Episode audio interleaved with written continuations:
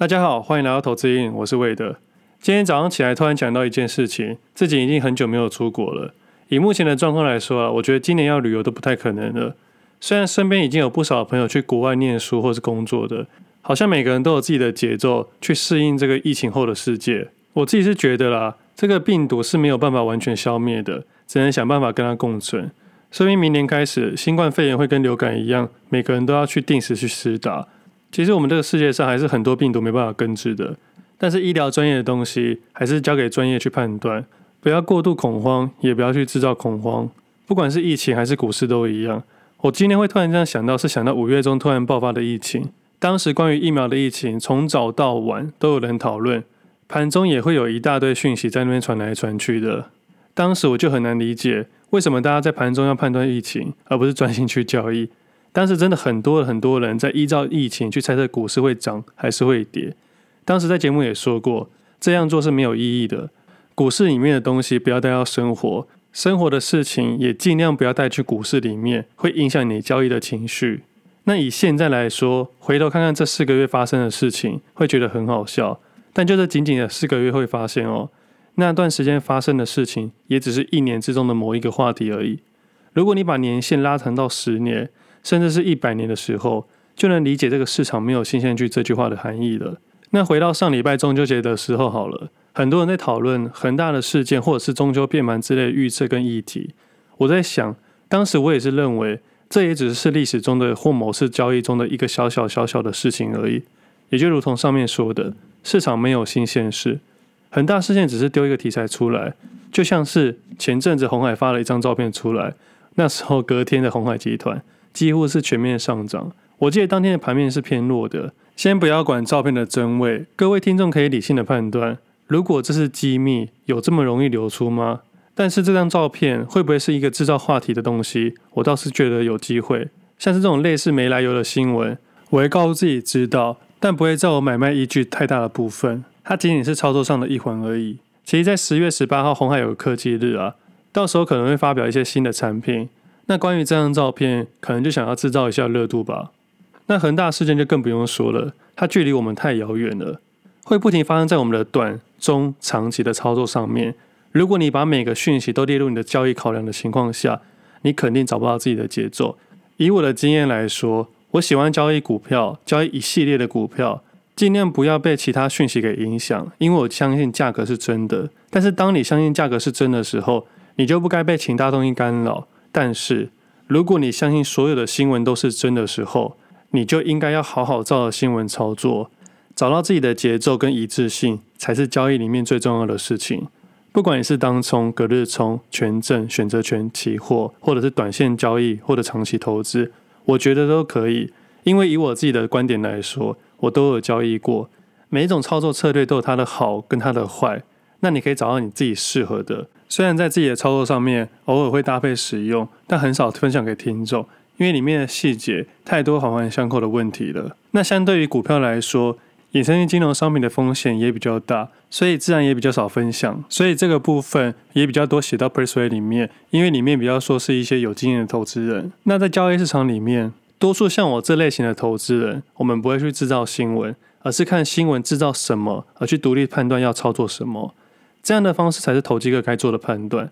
那有没有人可以制造新闻？答案是可以的。毕竟后面每个都是财团，我这边没有影射任何公司，各行各业都有它的黑暗面。拿红海来说，算是我自己今年操作最顺的，因为集团的类股太多了。那红海集团也很快的参与到话题，MIH 有很多的话题跟想象空间。分享一个有趣的事情，以我自己来说，在三月底决定要解码长期投资红海的部位。当时已经确定要减码了，就依照自己的节奏慢慢分批去退场。但是我印象很深刻，当时的新闻都在讨论 MIH。那当时刚好流行 Clubhouse，我在上面乱逛，就看到非常多的房间在讨论红海跟 MIH，不少讨论区都说 MIH 很好，未来股价有多大的上涨空间等等。但这些讯息我都知道，但我没有因为这些讯息而做出不理性的判断，我依然照自己的节奏去慢慢的退场，因为这个决定是我的自己的决定。不管是对或错，我都可以自己承担。如果因为别人的讯息而影响我现在的判断，当时如果没有减码退场的时候，我现在会很呕。假设未来上涨的时候，我也会觉得自己只是运气好而已。但是自己心里会很纠结的说，为什么没有听自己的话？如果这次侥幸对了，那下次呢？所以交易市场是一连串的事情，而不是单一事件可以决定所有的事情。那回到现在，半年过了，都没有人在讨论 MIH，这也像是我上面说的一样，市场没有新鲜事。但这边并不是说完全不理这些事情哦，只不过你交易久了，你会发现这些东西层出不穷，就像是诈骗集团一样，永远不会倒闭。我要在这边说，我不是说新闻讯息是诈骗集团，我要说的是，是因为有需求才会有供给。如果我不放对账单，不放美女图，你们还愿意听我讲话的话，代表我们算是同一类型的人。那为什么诈骗集团永远不会倒呢？因为人性总是贪婪，总是会有人去养他们。那因为最近看到很多的诈骗集团，最近自己也比较少发文了。那我在想说，为什么这么多人来留言，而且留言都是那些在学习的投资里，我只跟投资瘾和叉叉叉学习。那那个叉叉叉就是诈骗集团的粉钻。我觉得他们越来越聪明，也越来越人性化了。我第一次看到的时候，我也点进去看，说奇怪，这是什么东西？但我发现每一次都有这样的留言，那其他的分享者也都会有一样的留言。我就想说，那应该就真的是诈骗集团了。不过我也是觉得说，每次都一直封锁，感觉很烦。但是我又在思考说，难道这样粗糙的诈骗手法，真的有人会上当吗？我真的是很怀疑。但看到他们这么的勤劳，我想应该还是会有。但是听众朋友可以知道，然后闪远一点点。我是真的希望你们的力量可以大于他了，不然每次下面留言永远都是诈骗集团。那接下来分享一下上周的一些新闻。Nike 受到越南疫情的关系，生产影响中断了，货运的时间也被拉长。上周公布的财报，会计年度第一季营收低于预期，而且同时下修了全年预测财报。礼拜五的股价也下跌了六点二六 percent，每股为一百四十九点五九美元。不过，幸好疫情最严峻也是台上聚集地的胡志明市啊，宣布从九月十六号开始，会依照疫苗的施打状况以及医疗物资的准备程度来逐渐解除。各大成衣、制鞋、高尔夫球球具的台商也开始申请复工以及复工做准备，希望可以达到年底旺季的订单需求。那以今天的盘面来说，不少的二线纺织类股都开始动了起来，也可能是因为这类型的题材。那像在今年的新疆棉的事件出来之后，我自己是有因为这件事情做了稍微的调整。像这类的新闻，我觉得就是政治因素高于商业模式，主要是讨厌人权的问题，而不是获利的方式。我相信，对于一个想赚钱的公司，是一种两难的局面。其实很多公司啊、工厂啊，多多少少都会因为政治的因素。那政治因素，我们大部分都说是国家的风险啊。我相信每一个老板在国外建厂的时候，都会把这个因素给考量进去。其实长大之后，你才会发现，交际应酬也是一个技能。所以有时候你不要看你老板或者主管在你面前皮皮的。感觉整天无所事事，只会骂人，说不定他最厉害的技能就是交际。我以前都觉得交际能力不就是聊聊天吗？出了社后才发现，这些交际的手腕在社会上是一个非常强大的技能，这也是我自己比较弱的地方。但是很有趣的是，在交易市场里面交易，你不需要交际能力，你只要做好自己的交易。但也不是说完全不用交际了，因为是有些人可以利用投资人的操作方式去大量收集资讯、同整判断。认识很多的朋友跟人脉去做交易，我是觉得这也是个交易方式了。我身边有个大哥，他是个营业员，他的量体很大，就会认识到很多公司的老板，所以他的消息都会比别人快了一些些。但是有了消息，要如何去交易，如何去应用，又是另外一门学问了。那政治因素这件事情是最难排除的，这也是很多人为什么要追求权力的问题。明明就很有钱，还要去追求那个政治权力，可能有几个原因呢、有钱就想要有名，那如果有名又有钱的时候，就想要利用权力拿他原本用钱买不到东西，这就是现实社会有趣的地方，很难在教科书里面学到。那回到 Nike 的议题了，我对于运动产业来说，台湾的供应链里面，短线部位我是没有了，但长期投资还是把鞋子留着。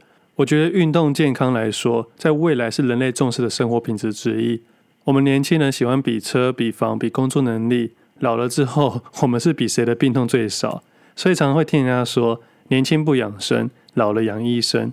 那说到老了，我就想到前几年不少人在讨论以房养老这件事情。我个人是觉得这个题材跟创意是不错啦，行销团队蛮厉害的。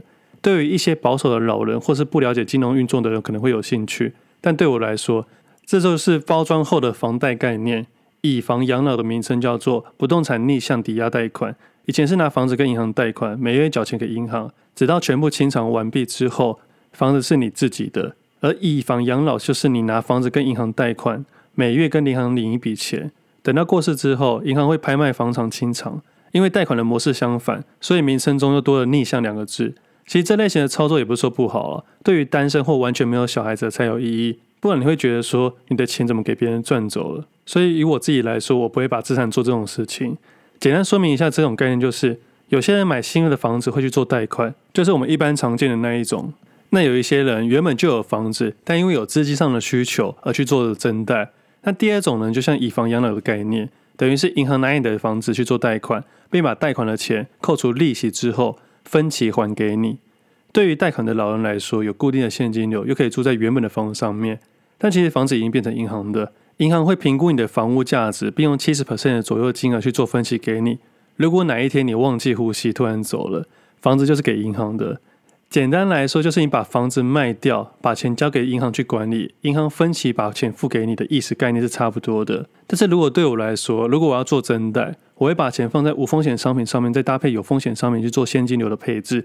就像之前节目聊到说的一样，运用趋近于无风险的商品的利息额度去抵消银行贷款的额度。剩下多余的一些资金就可以做配置跟运用。如果你要放到债券上面或者是股票上面，相对出来的报酬就要看你承担的风险而去定义了。我在这边不是要鼓励贷款或做什么事情哦，很多金融上的事情其实你自己就可以做到了，只是要自己做一些功课而已。但是如果你是个很懒得做功课的人，那你就把它交给别人去管理，那别人自然而然可以收取这个费用，就是管理费或保管费之类的。而以我的观念来说，房地产很吃政治因素，不管你选地啊、捷运啊、高铁，都要有关系，就会没关系，还要承担一些政治上的不确定性风险。像上礼拜啊，央行总裁杨金龙在第三季的理事会宣布，要加码打房三个大措施，针对一些的县市，把自然的第二户购户的屋款的新规范为无宽限期，原本的法规是没有特别规范这个部分的，只有针对第三户以上的购屋贷款有规定贷款成数跟期限。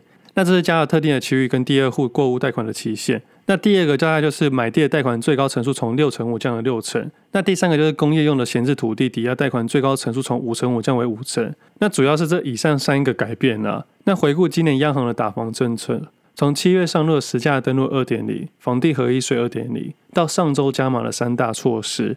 虽然名义上说是防止炒房，不过这几个月效果看起来，房价未因此而受到剧烈的下跌。反而市场需求还是增温的现象，我个人是认为啦，主管机关这样的做法是好的，但是实务上的状况可能会很难。或许这样的政策可以让更多的投资人了解自己的财务杠杆。那我自己会去了解一下房市，是因为房市与经济状况通常都是绑在一起的。但因为房市的政治因素实在太多了，所以我对股票还是比较有兴趣。那像是刚刚聊的三个政策啊，对我们一般民众来说比较有关系的，应该是第一个宽限期。宽限期也是很多投资客或建商的话术之一。其实简单来说，宽限期的意思是，购屋人可以去申请，这两年内只需要缴利息，不需要先缴房贷的本金。投资客就可以利用这两年的时间，将资金扩大了杠杆。所以常常听别人说，资金周转不灵，很多都是这个原因。那建商的话说大概就是说，你把房子买起来，每个月只要缴五千元，把房子出租出去，每个月可以租一万五千元。两年后，等到房子涨了，再把房子卖掉。不止赚了这两年的利息，还赚了价差，但实质上没有跟你说这两年是宽限期，两年后就要连本带利一起还款，一个月可能就还了好几万以上，甚至恶劣一点，会叫你用你原本的房子去做增贷，再用增贷的金额去购物新的房子，去做贷款中的贷款，两年之后你的贷款利息可能超过十几万，之后你的房子就可能被法拍掉了。那第二个就是说，你怎么会知道两年后房子一定会涨？那最后一个就是房屋的政策可能会随时改变。自用跟投资用都有年限的限制，这些大概都是一些简单的话术，所以要买房子的朋友可以多一点研究，不要傻傻被话术或政策跟银行行销给绑架。那最后一个分享的事情就是跟大家比较相关的，金管会上周公布了，考量到目前许多人使用到行动支付的需求，核准了跨机构的转账、缴费、缴税等等的功能，其中转账功能十月就开始上线了。第一批有八间的专营机构可以开放，而预计今年第四季也会逐渐开放行动支付、及缴款、缴税等等的功能。其实政策的做法是希望大家更便利，说起来是这样子，但实际上啊，还是想要减少一些成本。其实我们都有发现啊，我们台湾的货币政策从纸本努力再转成电子，不要说台湾，全世界各国都切入差不多。那这样来说，对银行端的第一线人员会越来越危险。证券营业员也是被电子化给取代了，很多事情都是缓缓的去影响，等到真的大刀阔斧的时候，可能就来不及了。所以我觉得很多投资人，不管是生活或投资，都要提前默默的去做准备。这部分以后有机会再跟各位分享。那近期还有不少人在讨论的话题，近期的中国啊，不少以制造业为主的城市，以碳排放的名义去控制，提出了严格的限电政策。在中秋节的前后，中国超过九个省市突然发出了限电令。让不少企业限产或者是停产，那这样的情况会不会影响到公司？我觉得还是多多少少了。但这也是因为政治因素凌驾的商业模式。那像这样子类型的新闻，我会把它当做知道了，但不会特别去影响我的交易节奏，也不会特别去深入研究探讨这件事情。就像节目一开始聊的那样，这个故事会不会是一个新鲜事？会不会影响到股市？在此刻，我们都不能确定是不是两回事。那最后还是聊一下交易市场吧。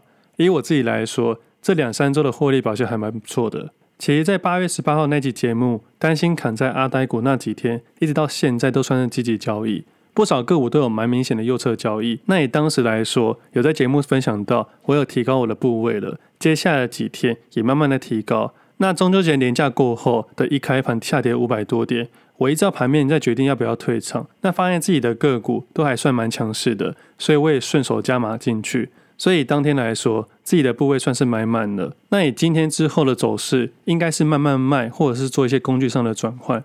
那近期的操作上面，有一件事可以跟各位讨论，也就是面板珊瑚的走势。还记得八月十八号的时候，我有关注到面板类股，但是隔天不如我的预期，我停损了一些部位，从原本的赚钱到亏损，在心态上我接受了这件事情，也就是我看错了。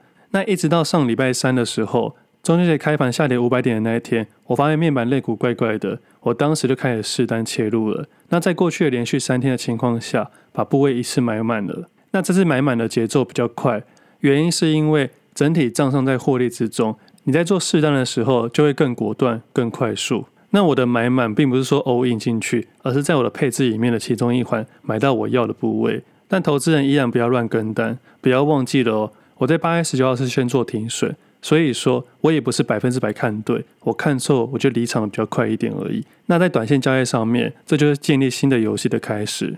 其实，在中秋节过后，不少个股的表现都蛮不错的。但对我来说啊，交易的分享有些事情很难去解释，就是流动性的问题。